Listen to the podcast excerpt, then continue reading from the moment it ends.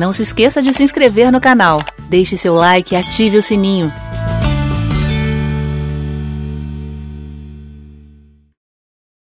Obrigado aí pelo feedback. Viu, querida? Deus te abençoe.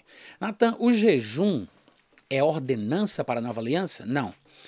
Se sim, qual versículos? Não, não é uma ordenança.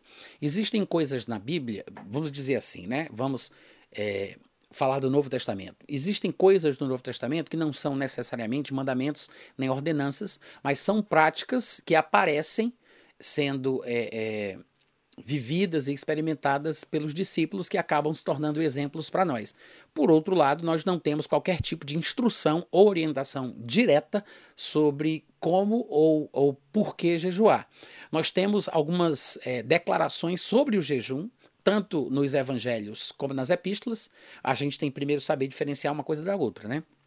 Porque é, algumas declarações de Jesus sobre o jejum é, eram declarações que precisam, foram declarações que precisam ser contextualizadas para o período da nova aliança, porque Jesus ele viveu debaixo da velha aliança e somente depois que Jesus morreu, ressuscitou, subiu aos céus e o Espírito Santo foi enviado, é que a nova aliança foi começar. Então, Jesus falou algumas coisas na sua época que eram aplicadas apenas àquele período do finalzinho da antiga aliança. Um exemplo é o que a gente chama de oração do Pai Nosso. Jesus Cristo ele não ensinava os seus discípulos a orar, pelo menos é o que parece ficar implícito nos textos dos evangelhos, a ponto de os discípulos pedirem para ele, né? Senhor, ensina-nos a orar, porque os fariseus ensinam aos seus discípulos, João Batista ensina aos seus discípulos, mas você não ensina. Como é que a gente deve orar? Aí Jesus Cristo ele dá uma espécie de rascunho que seria o padrão da oração que eles fariam durante o tempo em que Jesus estivesse com eles, ainda debaixo da antiga aliança. Na verdade, no finalzinho da antiga aliança, né? Porque Jesus ele vai ensinar que a antiga aliança ela vai durar até a crucificação, né? Porque quando ele é crucificado, então é consumada toda a antiga aliança e a nova aliança começa depois que Jesus ressuscita e é feito sacerdote eternamente segundo a ordem de Melquisedeque. Se Jesus estivesse na terra, nem sacerdote ele poderia ser, porque ele era da tribo de Judá, tribo a respeito da qual Moisés nunca atribuiu sacerdócio. Então, só há mudança da lei quando há mudança do sacerdócio. Quando ele ressuscita, a Bíblia diz que Deus declarou: Tu és sacerdote eternamente segundo a ordem de Melquisedeque, tu és meu filho, eu hoje te gerei. Então, ele é feito sacerdote pelo poder da vida indissolúvel e não pela lei do mandamento carnal, como explica muito bem o livro de Hebreus. Então a nova aliança vai começar ali, um homem no céu e o céu no homem. É, Jesus ele vai à direita de Deus e o Espírito Santo vem para dentro da gente. Então essa é a nova aliança. A nova aliança começa quando o Espírito Santo é dado. Mas é, Jesus tinha que ensinar as coisas é, com essa perspectiva, né, pisando em ovos, com muita cautela. Tinha coisas que Jesus até gostaria de falar. Ele, ele ele fala isso, né? Ele diz, olha, tem muitas coisas que eu queria dizer para vocês, mas vocês não vão suportar. Então ele, ele, ele sabia até onde ir, até pela limitação dos discípulos, e ele não podia dizer tudo o que ele queria. Então ele sabia que tentar tampar buraco de pano velho com um pedaço de pano novo não adiantava nada. Aumentava o buraco, se perdia tudo. Da mesma forma, vinhos novos só se conservavam dentro de odres novos. Então ele fazia ali né, aquela abordagem limitada, mas ele prometia que quando a nova aliança começasse, quando o Espírito Santo fosse concedido, finalmente eles receberiam este poder que vem do alto, porque uma das funções do Espírito Santo é nos falar sobre todas as coisas, inclusive aquilo que está nas profundezas de Deus, porque o Espírito ele foi dado para que conheçamos o que Deus nos deu gratuitamente. Então, quando o Espírito Santo viesse, ele falaria as verdades profundas, as verdades espirituais, ele anunciaria tudo o que a gente precisaria saber. E Jesus disse que quando o Espírito Santo viesse ser o nosso mestre dentro de nós, os discípulos, por exemplo, que andaram com Jesus, se lembrariam que as coisas que Jesus falava eram basicamente as mesmas que o Espírito Santo haveria de dizer. Jesus disse: Quando o Espírito vier, ele vos guiará a toda a verdade, porque não falará por si mesmo, mas dirá todas as coisas que tiver ouvido, e aí vocês vão se lembrar daquilo que eu dizia. Ou seja, Jesus disse: quando o Espírito Santo começar a ensinar vocês por dentro, vocês vão perceber que a fonte é a mesma e vocês vão se lembrar das minhas palavras porque ele vai dizer o que eu não pude dizer. Ou seja, ele queria dizer, mas sabia que não podia, mas no momento certo, os discípulos receberiam o ensinamento correto para o tipo de vida dentro da nova aliança. Então, naquele momento da oração, ele dá ali uma espécie de rascunho de oração que os discípulos deveriam fazer, né? Pai nosso, que estás no céu, santificado seja o teu nome, venha a nós o teu reino, seja feita a tua vontade. Você vê que ele não ensina os discípulos a orarem no nome de Jesus, que é o padrão da oração né, é, do nova, da nova aliança. Então, é, a oração da nova aliança ela é, feita ao, ela é feita ao Pai em nome de Jesus. A gente não ora a Jesus, a gente não ora ao Espírito Santo, a gente ora, não ora aos anjos, a gente ora ao Pai no nome de Jesus. Jesus ensinou isso um pouco antes de morrer, dizendo que naquele dia, no tempo da nova aliança, né, naquele dia vós pedireis ao Pai em meu nome e ele vos concederá. Se a minha palavra estiver em vós, se vocês estiverem em mim, a minha palavra estiver em vós, pedireis tudo o que quiserdes no meu nome e vos será concedido. Então a oração da nova aliança é feita ao Pai ao Pai em nome de Jesus. E aquela oração do Pai Nosso, ela não tem estes elementos característicos do período da igreja, da nova aliança. Então é um rascunho, é um esboço, a gente pode inclusive pegar muitos princípios e muitas lições dali, mas a gente não pode querer praticar coisas que eram exclusivas daquele período que estava terminando, que é o período da antiga aliança. Então tem que ter muita, a gente tem que ter muita sabedoria para saber aplicar verdades e princípios ensinados por Jesus ali no tempo da igreja. É por isso que talvez muita gente hoje em dia esteja muito confusa, né? Porque eles não conseguem enxergar a Bíblia como uma revelação progressiva. Eles não percebem que a revelação ela vai aumentando desde o Antigo Testamento até o Novo e que a gente não pode é, igualar os textos do Novo Testamento com os do Antigo. E a maior parte do tempo, como é, cristãos, é, deveria ser gasta por nós nas epístolas, que são as cartas realmente dirigidas à igreja. E a partir delas, com a ajuda do Espírito Santo, é que a gente vai entender não só os evangelhos, como também os outros textos das Escrituras, porque é, funciona assim, né? Nós temos que usar os elementos da aliança vigente né? Somos crentes que fomos gerados de novo, temos um novo coração, recebemos o Espírito Santo, as normas da lei foram gravadas em nosso coração e hoje em dia nós temos que viver à luz desta verdade.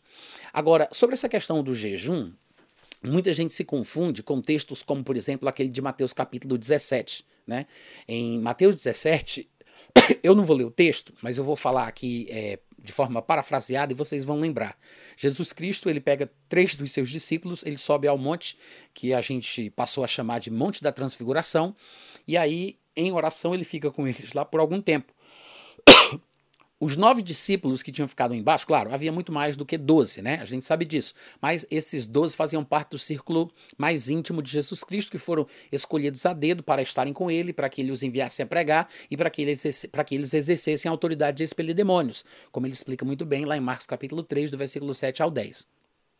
Mas quando ele desce, os nove desses doze estavam numa espécie de confusão. A gente vai encontrar todos os elementos desse episódio quando a gente junta os textos de Mateus 17 e Marcos capítulo 9. Eu não me lembro se em João e se em Lucas tem alguma coisa sobre o assunto também, mas eu lembro bem sobre o, os capítulos de Mateus e de Marcos. Quando Jesus vê de longe aquela confusão e os seus discípulos no meio sendo interrogados pelos profissionais da palavra daquela época, né, os PhDs em divindade, os diabologistas do seu tempo, aquele povo que é profissional né, da, da, da escritura, aí Jesus Cristo se adianta perguntando: o que é que vocês estão discutindo com eles?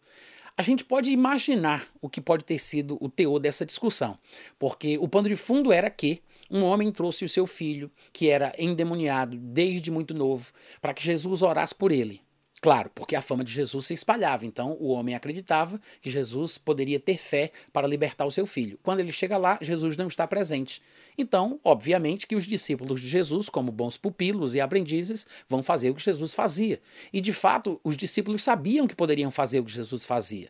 Tanto é que depois, na conversa particular que vão ter com ele, eles perguntam por que, que não deu certo naquela ocasião o que sempre funcionava. E Jesus tinha separado eles para que eles estivessem com Jesus, para que os enviasse a pregar e para que exercessem a autoridade de expelir demônios.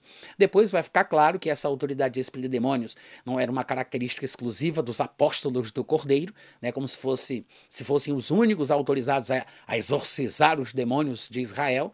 Tanto é que, numa outra ocasião, os discípulos encontram alguém expulsando o demônio no nome de Jesus e eles repreendem essa pessoa porque não tinha sido escolhido por Jesus para estar com ele para exercer a autoridade de expelir demônios. E Jesus repreende os discípulos por terem repreendido essa pessoa. Vocês devem lembrar, né? Ele diz que ninguém há que expulse demônios do nome de Jesus e depois se posicione contra Jesus. Então ele fala que se a pessoa é por ele, não tem como ser contra ele. Então, que não repreendessem as pessoas que, embora não tenham sido separadas a dedo para estarem com ele, para desempenhar aquela missão, estivessem fazendo as coisas que estavam aprendendo a partir do ensinamento de Cristo. Então, os discípulos, eles é, estavam sendo treinados para isso, eles vão fazer o que sabiam que podiam fazer, mas por alguma razão, naquele momento, não deu certo. E os discípulos, claro, tentaram, é por isso que não conseguiram. Devem ter imposto as mãos, devem ter feito lá o que aprenderam a fazer, o que sempre faziam e não funcionou. Quando Jesus chega, aí Jesus vê aquela confusão porque os religiosos, eu não me lembro se são os escribas e os fariseus ou escribas e saduceus, mas são aqueles que são é, os profissionais da palavra, os religiosos, os religiosos os profissionais, né? aquele pessoal que é separado para o sacramento da ordem, é o, o, o, o pessoal da nobreza religiosa, né? o creme de la creme, os PHDs em divindade, os maiores diabologistas de Israel. Aí vocês estão discutindo com os discípulos, provavelmente, porque não há nada de novo debaixo do sol, provavelmente mostrando para os discípulos que eles não tinham autoridade para fazer o que eles estavam tentando fazer e que eles não sabiam quais eram os planos de Deus a respeito de pessoas que porventura nasçam cegas ou de pessoas que é, Deus queira matar por meio de uma doença ou de uma enfermidade ou de repente trabalhar na humildade da família, no pai, na mãe, né, ou castigar alguém através de uma doença qualquer. E eles poderiam lá estar explicando para os discípulos que às vezes Deus escreve certo por linhas tortas e que há males que vêm para bem e quem sabe aquela doença, aquela desgraça, aquela praga, aquele demônio não tinha sido enviado por Deus com um propósito superior.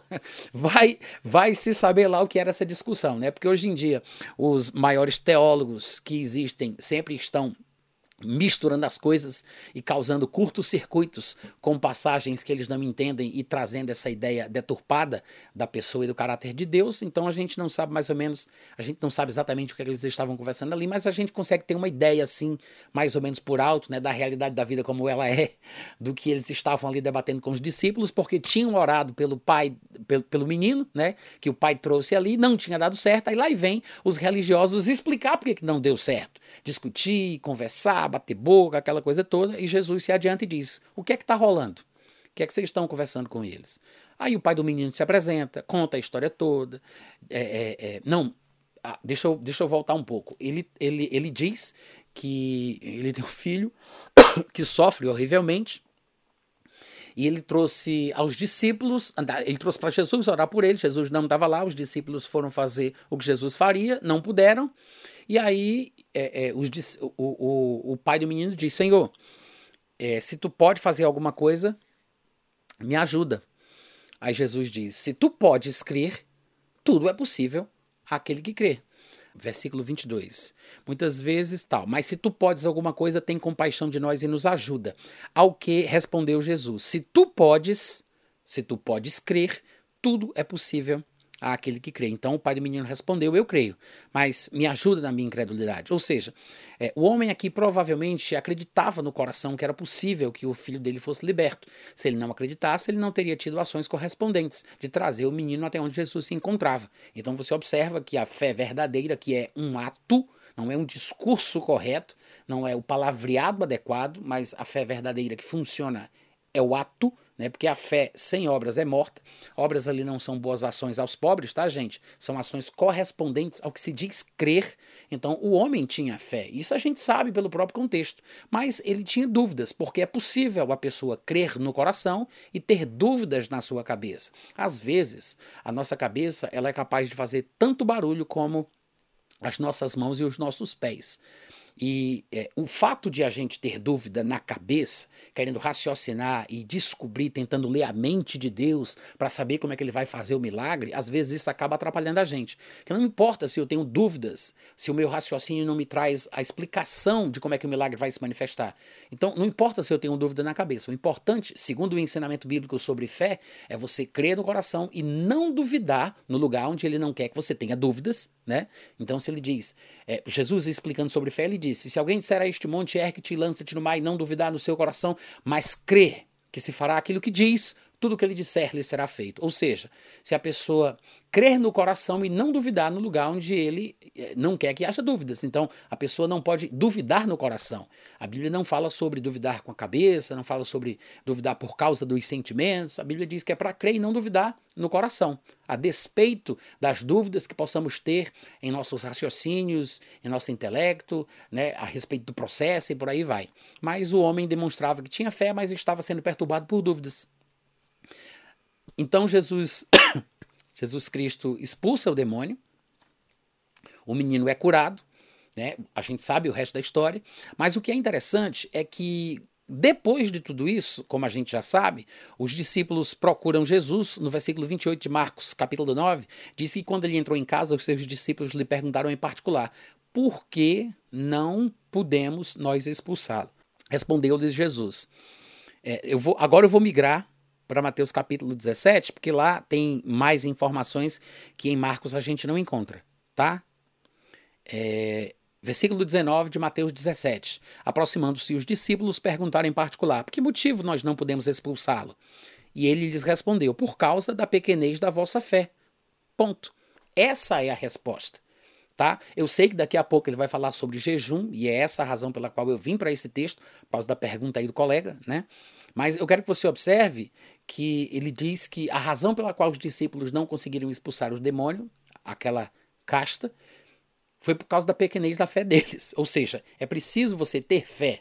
E a fé, ela só funciona quando você crê no seu coração e não duvida daquilo que você diz. Que é isso que a Bíblia ensina sobre fé. Inclusive, eu citei aqui Marcos capítulo 11, versículo 23, né? Eu sei que tem quatro tipos de fé no Novo Testamento, mas a gente não vai perder aqui nosso tempo falando sobre isso. Mas estamos falando sobre essa fé que faz com que as situações ao nosso redor mudem. Então, é, Jesus disse que se alguém disser ao monte, ergue-te e lança-te no mar, e não duvidar no coração, mas acreditar que se fará o que essa pessoa diz. Ou seja, você diz e você crê no que você diz não duvidando do que você diz. Você fala, mas crê no seu coração. Então, Jesus explica que a razão pela qual eles não conseguiram expulsar aquele demônio é porque eles estavam com uma fé fraca ou uma fé pequena. Né? Não houve fé suficiente ou não se firmaram firmemente na fé que possuíam. O fato é que foi por causa da fragilidade ou da debilidade da fé dos discípulos naquele momento. Então ele diz: é, por causa da pequenez da vossa fé, Pois em verdade vos digo, Jesus explica um pouco mais aqui em Mateus capítulo 17, versículo 20. Pois em verdade vos digo que se tiverdes fé como um grão de mostarda, direis, olha mais uma vez, a fé e as palavras, né? Porque se alguém tem fé, ela fala. Inclusive é assim que a gente é salvo, né? Se alguém é, crê no seu coração que Deus ressuscitou a Jesus dentre os mortos e confessar com a sua boca este Jesus ressurreto como seu Senhor ele será salvo. Então, é com o coração que se crê para a justiça e com a boca que se faz confissão para a salvação. Neste, neste quesito aí da fé para a salvação, o princípio é o mesmo, embora seja um tema diferente. Mas, da mesma forma, a fé, por exemplo, para a expulsão de um demônio também funciona assim. Você crê no seu coração, você fala com a sua boca e não pode duvidar daquilo que você diz, porque a fé só é fé quando existe convicção, afinal de contas, fé não é imitar imitar o pregador, não é falar as palavras certas, não é repetir certas frases ou mantras evangélicos como, como quem esfrega um pé de coelho, em nome de Jesus, em nome de Jesus, amém. Em nome de Jesus, em nome de Jesus, amém. Aí, em nome de Jesus, em nome de Jesus, amém. Não é uma repetição, um mantra que você falando muito vai acabar funcionando. Não é um, não é um carro velho que pega do tranco. A fé é a convicção de um fato que eu não vejo e é a certeza de uma coisa que eu espero. Se não houver convicção, se não houver certeza, você ainda não tem fé. Você pode ter a esperança e faz parte do processo da fé, né? Porque a fé é a certeza de uma coisa que eu espero. Então eu tenho que ter esperança para que eu possa ter fé. Mas só a esperança não resolve o problema. Você precisa chegar nesse ponto de convicção, nesse ponto de certeza, que é o que realmente é a fé. Daí, é, você repetir versículos da Bíblia, repetir verdades baseadas em versículos da Bíblia, não é fé. Isso pode te trazer fé, porque a fé vem pelo ouvir a palavra de Deus. E não tem boca mais próxima dos seus ouvidos do que a sua própria. Então, quanto mais você repete a palavra, quanto mais você confessa a palavra, quanto mais você cita os textos da Bíblia, melhor para você, porque mais você ouve e mais você cresce na fé. A fé vem pelo ouvir a palavra de Deus. Mas não é fé ficar repetindo. Não é fé ficar esfregando aqueles versículos como se fosse uma espécie de pé de coelho evangélico. Em nome de Jesus, em nome de Jesus, amém. Em nome de Jesus, em nome de Jesus, em nome de Jesus, em nome de Jesus, em nome de Jesus, em nome de Jesus, nome de Jesus. Não é isso, gente, não é assim. A fé é a convicção. Então, quando a pessoa tem essa convicção, quando ela tem essa certeza, ela fala. Obviamente que para funcionar, ela tem que dizer e não duvidar daquilo que diz como está escrito em Marcos capítulo 11, versículo 23, né? E aí Jesus mostra que foi exatamente esse o problema, porque se vocês tivessem fé, Jesus está reconhecendo que eles não tiveram, Né? Ele diz: vocês não conseguiram por causa da pequenez da vossa fé, porque se vocês tivessem fé como um grão de mostarda, vocês iriam dizer para este monte: passa daqui para colar e ele passará, e nada vos será impossível. E aí vem o pequeno acréscimo do versículo 21, que infelizmente é talvez o versículo que mais chama a atenção da comunidade cristã. Por uma razão misteriosa, né, como acontece aí os é, estudiosos e acadêmicos e profissionais da fenomenologia vão explicar para a gente por que, que o pessoal sempre se concentra na parte menos importante. E o pessoal, por causa da declaração do versículo 21, que inclusive em Mateus aparece entre colchetes em muitas bíblias, indicando que talvez não estivesse no texto original, não sei, pode ter sido uma harmonização de algum copista que viu o texto lá de Marcos capítulo 9 e quis colocar aqui, não sei. Mas o fato é que esta não é a coisa mais importante, não é a resposta do problema. E até mesmo o fato de Jesus ter conseguido expulsar o demônio mostra que a interpretação que o povo tem feito de Marcos 17, 21 está errada. Eu vou explicar. Então, Jesus já respondeu, ele disse: Olha, é, essa casta não sai senão por meio é, é, de oração e jejum. O que ele quis dizer com isso? Será que ele quis dizer o que a igreja hoje em dia tem interpretado ou tem pensado que para você fazer a obra de libertação ou para você expulsar certos demônios, você precisa se preparar para isso, para você não sofrer retaliação e para que você seja bem-sucedido e não seja envergonhado no momento do confronto? Será que é isso o que que, que realmente Jesus estava falando ali? E eu não estou falando isso a partir da perspectiva de um estudioso ou pesquisador, não, tá, gente? Eu estou falando aqui do ponto de vista de alguém que tem experiência em expulsar demônios. Eu fiz bastante isso ao longo da minha vida. Ultimamente, no meu convívio, no meu ambiente, eu não tenho tido tanta oportunidade de fazer isso, mas sempre que surge algum demônio através de alguém, a gente expulsa. Mas eu expulsei muitos demônios na época que eu morava em Fortaleza. Então, a partir da minha experiência, é que eu estou falando isso aqui para vocês. É, nós expulsamos demônios e sabemos que não podemos ignorar os seus desígnios. E existem demônios que saem mais fácil e tem demônios que dão mais dificuldade. E alguns demônios até saem, mas depois voltam, porque não é só uma questão de expulsar demônios. Porque nós podemos ter autoridade sobre os demônios, mas não temos autoridade sobre as escolhas das pessoas. As pessoas continuam tendo seu livre-arbítrio e elas podem simplesmente decidir voltar às práticas antigas e abrir lugar para aquele mesmo demônio que saiu, trazendo consigo sete outros demônios piores do que ele. E o, último, e o último estado da pessoa pode se tornar pior até do que o primeiro. Então, é, não é uma questão simplesmente de, de acreditar ou não acreditar é, que podemos expulsar demônios. Eu creio na expulsão de demônios. Eu sei que nós podemos expulsar demônios, devemos expulsar demônios. E a expulsão de demônios, inclusive, não é uma oração. Nós fazemos isso pela autoridade que nós temos no nome de Jesus. Em Marcos 16, Jesus vai dizer que aqueles que creem em meu nome expulsarão demônios. Então, quando a gente expulsa demônios, a gente não está orando, porque a essência do sentido da oração é falar com Deus, né? De forma bastante simplista. Pai, tu que estás nos céus, santificado. Então, na hora que eu vou expulsar um demônio, eu não vou orar, eu não vou pedir para Deus, eu não vou falar com o Pai, eu não vou pedir para ele estender a mão, eu não vou pedir para ele mandar poder eu vou falar com o demônio. Já que eu falo com o demônio, eu não estou orando, porque a oração é falar com Deus. Eu podia falar com Deus sobre o demônio, aí eu estaria orando. Mas na hora de expulsar demônios, não é hora de orar. Ali eu vou expulsar em nome de Jesus, vou repreender, vou dar uma ordem. É uma palavra, uma voz de comando. Não é oração. É uma, é uma coisa totalmente diferente da outra. Aí, se eu falo em fé, obviamente que ele sai. Só que a fé, ela depende da situação espiritual daquele que a usa. Né? A fé é um produto, é um produto espiritual é, do coração humano.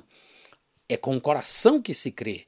E eu posso ter uma fé forte ou uma fé fraca. E eu posso, inclusive, estar agindo em fé e, no meio do caminho, perder a bênção porque eu posso reparar nas circunstâncias contrárias àquilo que eu creio. Como, por exemplo, aconteceu com Pedro, que estava experimentando um milagre andando por sobre as águas, mas quando reparou na força do vento, teve medo e começou a afundar. É um milagre ao contrário, né? Porque afundar devagarinho sobre as águas, como quem anda sobre a areia movediça, é uma coisa que não acontece todo dia. Então, ele estava perdendo a fé devagarinho. E isso é uma coisa que acontece em nosso dia a dia, inclusive na, na nossa, é, é, na nossa experiência de expulsão de demônios. Eu posso é, perder ali a minha autoridade, a minha convicção e perder o resultado por causa da minha incerteza, insegurança, do meu medo, da minha dúvida e o demônio acabar prevalecendo sobre mim. no sentido de não sair, no sentido de não me obedecer. Porque eu preciso ter a minha posição de autoridade e, e ter convicção, ter certeza a respeito daquilo que eu posso fazer no nome de Jesus. Aí Jesus diz que o problema deles era esse, mas ele dá esse pequeno detalhe, né, explicando que aquela casta não saía senão por meio de oração e jejum. O que Jesus quer dizer com isso? Ele está falando sobre a situação específica daquele demônio particular. É um demônio pet daquela família. Você vai observar que quando o pai do menino coloca o menino na frente de Jesus, o demônio fala. Ele traz o menino, mas o demônio se manifesta, porque havia uma ligação muito grande. E todo tipo de relacionamento, para ser íntimo e profundo como aquele parece ter se desenvolvido, leva tempo. É por isso que quando Jesus percebe que, pelo fato do menino, não o demônio, mas pelo fato do menino ficar na presença de Jesus, é o demônio que fala, é o demônio que se manifesta, então é uma coisa que não acontece da noite para o dia. Né? Então, Jesus suspeitou e, para confirmar, ele perguntou: há quanto tempo isso acontece? Aí o pai disse: ó, oh, desde a meninice. Então, nos primeiros ataques daquele demônio naquele menino, a família foi se acostumando, foi aceitando. Obviamente que eles provavelmente não tinham conhecimento a respeito das coisas que nós sabemos hoje, nem muitos evangélicos têm, né? Eles não entendiam os princípios de fé e, e autoridade que nós aprendemos nos ensinamentos de Cristo e do Novo Testamento, e ali eles foram dando um jeito para acolher aquele menino enquanto ele sofria as agonias que aquele demônio trazia sobre ele, mesmo que o demônio viesse para matar, para destruir e tentasse jogá-lo no, no, fogo, jogá-lo na água. Então eles acalmavam o menino, provavelmente o abraçavam, o seguravam e faziam o que pudesse fazer para que ele ficasse bem depois daquele momento de crise e de convulsão. Mas o fato é que Jesus percebeu que aquilo ali devia ter muito tempo porque aquele tipo de grau de, de intimidade, de relacionamento entre o demônio e o menino, não era uma coisa que se desenvolveria da noite para o dia. Então Jesus pergunta, a sua suspeita se confirma, porque era desde a meninice, ou seja, era uma espécie de é, pet, né? era um demônio já ali da família. Era uma, ele tinha uma base legal. Ele estava já na estrutura, todo mundo já convivia com aquilo, todo mundo aceitava. Era uma coisa é, com a qual todos os familiares daquele menino já sabiam como conviver. E aí o que é que Jesus faz? Ou seja, em momentos assim, em situações assim, é mais difícil expulsar os demônios, porque os demônios têm um direito legal, eles têm um lugar para ficar. Você tem que pensar na mentalidade de um demônio quando ele consegue uma base na vida de alguém. Quando um demônio sai de alguém, ele diz: Voltarei para minha casa. É essa a mentalidade que ele tem, é essa a base que ele tem. Só que essa casa que ele diz que é dele é concedida, porque de demônio nenhum tem autoridade para se apossar da vida de seu ninguém, seja no espírito, na alma ou no corpo se essa pessoa não der lugar ao demônio. Então, quando a Bíblia diz não deis lugar ao diabo, é porque somente o homem é quem tem autoridade para tal. Não é ele que, não é Satanás que decide se ele vai ou não vai entrar na vida de alguém, se ele vai ou não vai ter autoridade na vida de alguém, se ele pode ou não pode é, prender uma pessoa por 12 ou 18 anos no seu corpo, na sua alma, no seu espírito. Então, é, essa é a mentalidade do demônio. Quando ele consegue aquela base e ele finca ali os seus pés, é claro que ele vai fazer de tudo para não sair. E se, e se ele sair, ele vai tentar voltar. Mas nestes momentos é onde entra a importância da convicção do crente, da fé, da autoridade. Não é o jejum, não é a oração, porque nós não expulsamos demônios orando. Mas o que é que Jesus quer dizer com isso? Em casos como estes, uma vida de consagração, de jejum, de oração, de consagração a Deus vai me dar a sensibilidade necessária para que eu não titubeie na minha fé, para que eu não duvide da minha autoridade, para que eu não fique incerto se o que eu determinei vai ser cumprido pelo demônio ou não, a ponto de perder aquilo que eu queria alcançar. Então, para que a minha fé funcione, você tem que lembrar que eu tenho que dizer, crer naquilo que eu digo e tudo que eu disser vai acontecer. Mas se eu não tenho convicção e certeza, se eu não sei da autoridade que eu possuo em Cristo Jesus, se eu não, não tenho essa convicção necessária na hora que eu estou ali naquele confrontamento, obviamente que o demônio vai se prevalecer, vai é, engrandecer para cima de mim, né? E aí eu não vou conseguir libertar e ajudar aquela pessoa. Então, o que é que Jesus quis dizer? Que para expulsar certos demônios eu tenho que me preparar antes, que eu tenho que orar, me jejuar? Não, ele não estava dizendo isso. Até porque, como nós sabemos pelo texto, Jesus sequer sabia o que estava acontecendo naquele momento quando ele desce do monte. Tanto é que quando ele vê os discípulos sendo abordados pelos profissionais religiosos, né, pelos PhDs em divindade e diabologistas de Israel daquela época, quando ele vê os discípulos sendo cercados pelos escribas, ele pergunta: o que é que está acontecendo aí? O que é que vocês estão discutindo com eles? O que é que discutíeis com eles, até que o pai se apresenta. Depois Jesus pergunta: é, traz o menino. Aí o menino vem, aí quando ele, Jesus vê que o demônio se manifesta, ele pergunta: há quanto tempo isso acontece? Você vê que Jesus ele está se informando do contexto da situação no ato. Jesus não estava em oração, em jejum, se preparando para expulsar aquele demônio que apareceria como ele. Não, o texto não fala nada disso. Eu sei que a filosofia e a teologia da cabeça humana tenta procurar desculpas e respostas num suposto significado mais profundo, dando a ideia de que Jesus já sabia de tudo, fingindo que não sabia, mas ele já sabia. Irmãos, fiquem com o texto, porque o texto é a parte inspirada da história. A Bíblia diz que a escritura inspirada é útil. Agora, inútil é a gente querer buscar chifre em cabeça de cavalo querer buscar revelação que não foi dada. É, é, querer buscar um suposto significado mais profundo. Fica do texto, porque o texto é a parte inspirada e por isso é que é útil para nos ensinar, nos educar, se for preciso, corrigir, repreender, né, para que a gente possa ter uma mentalidade é, saudável em relação à doutrina de expulsão de demônios, por exemplo. Né? Mas com isso, Jesus não estava dizendo que a igreja tem que jejuar para expulsar demônios. Eu, eu, sei que tem outros textos, outras passagens que a gente poderia explorar falando sobre a importância do jejum, mas não existe uma ordenança, não existe uma orientação e uma instrução direta, existem é, é, é, inferências que nós podemos desenvolver sobre textos tanto dos evangelhos como das epístolas a respeito dos benefícios do jejum, mas não, tem, não temos nenhuma ordenança que diga jejuai, outra vez vos digo, jejuai não se esqueçam, toda vez no primeiro dia da semana, façam aquele jejum, porque o cristianismo é diferente da prática religiosa da prática religiosa do judaísmo. E a gente não pode confundir né, as cerimônias, a espiritualidade, a religiosidade judaica com a religiosidade cristã, tá? É, o benefício do jejum se encontra no fato de que é, se encontra no fato de que ao não ceder aos impulsos da minha carne com tanta frequência, eu acabo me treinando para ter controle sobre o meu corpo. Então eu estou fazendo aquilo que é o princípio áureo da vida cristã bem-sucedida. É você dar lugar ao espírito e não à carne.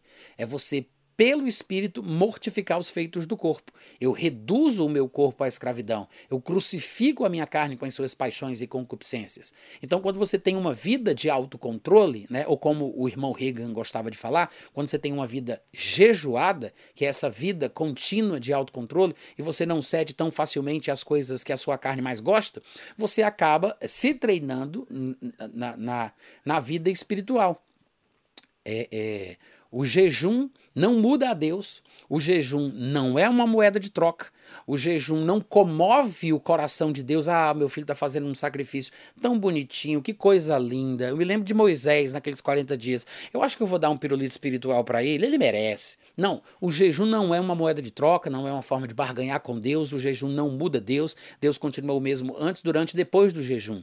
Os benefícios do jejum são é, usufruídos pela pessoa que jejua, mas não é o jejum que me dá a capacidade de expulsar o demônio. O que me faz ter autoridade para expulsar demônios, os demônios é o meu conhecimento dos meus direitos e privilégios em Cristo Jesus. Então, no nome de Jesus, quando eu entendo a, a, autoridade que eu tenho neste nome, no nome de Jesus, eu posso expulsar os demônios. É por isso que Jesus disse: Eis aí, vos dei autoridade para pisar de serpentes e escorpiões, e nada, absolutamente nada, vos causará dano algum.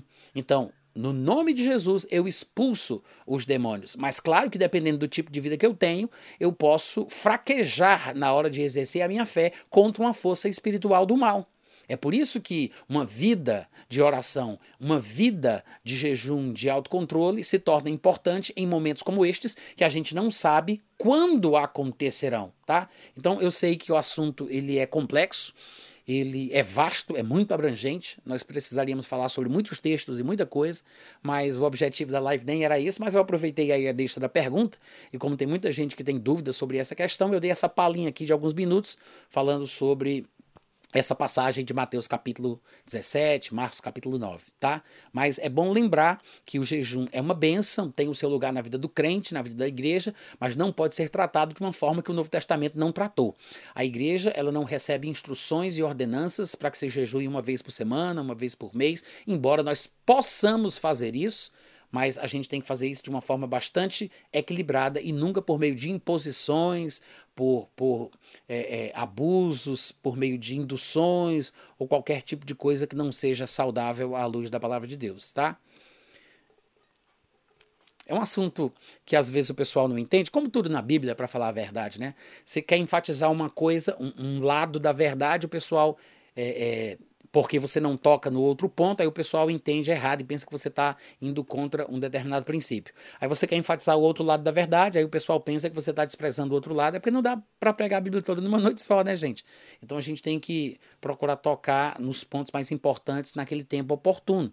E, infelizmente, o que eu vejo de mais problema na igreja são as ideias equivocadas de que o jejum é uma espécie de mandinga espiritual, né? mandinga cristã, é como se fosse uma espécie de trabalho espiritual, é como se fosse uma moeda de troca, é um meio, é um, é um, é um, é um subterfúgio por meio do qual eu faço um sacrifício para Deus, e aí eu entrego aquela oferenda a Deus para que Ele me dê a bênção pela qual eu estou me sacrificando e passando aquele perrengue, aquele sofrimento durante aquela semana. Não tem absolutamente nada a ver com isso. Uma coisa é a cultura evangélica e a forma que ela trata o jejum, e outra coisa é o que o Novo Testamento, e por que não dizer até a Bíblia como um todo, ensina sobre o assunto, tá? Lembre-se, a Bíblia é uma revelação progressiva, é do Novo Testamento, na Nova Aliança, principalmente nas epístolas, que a gente vai entender quais são as regras vigentes para a aliança, a aliança na qual nós estamos hoje em dia.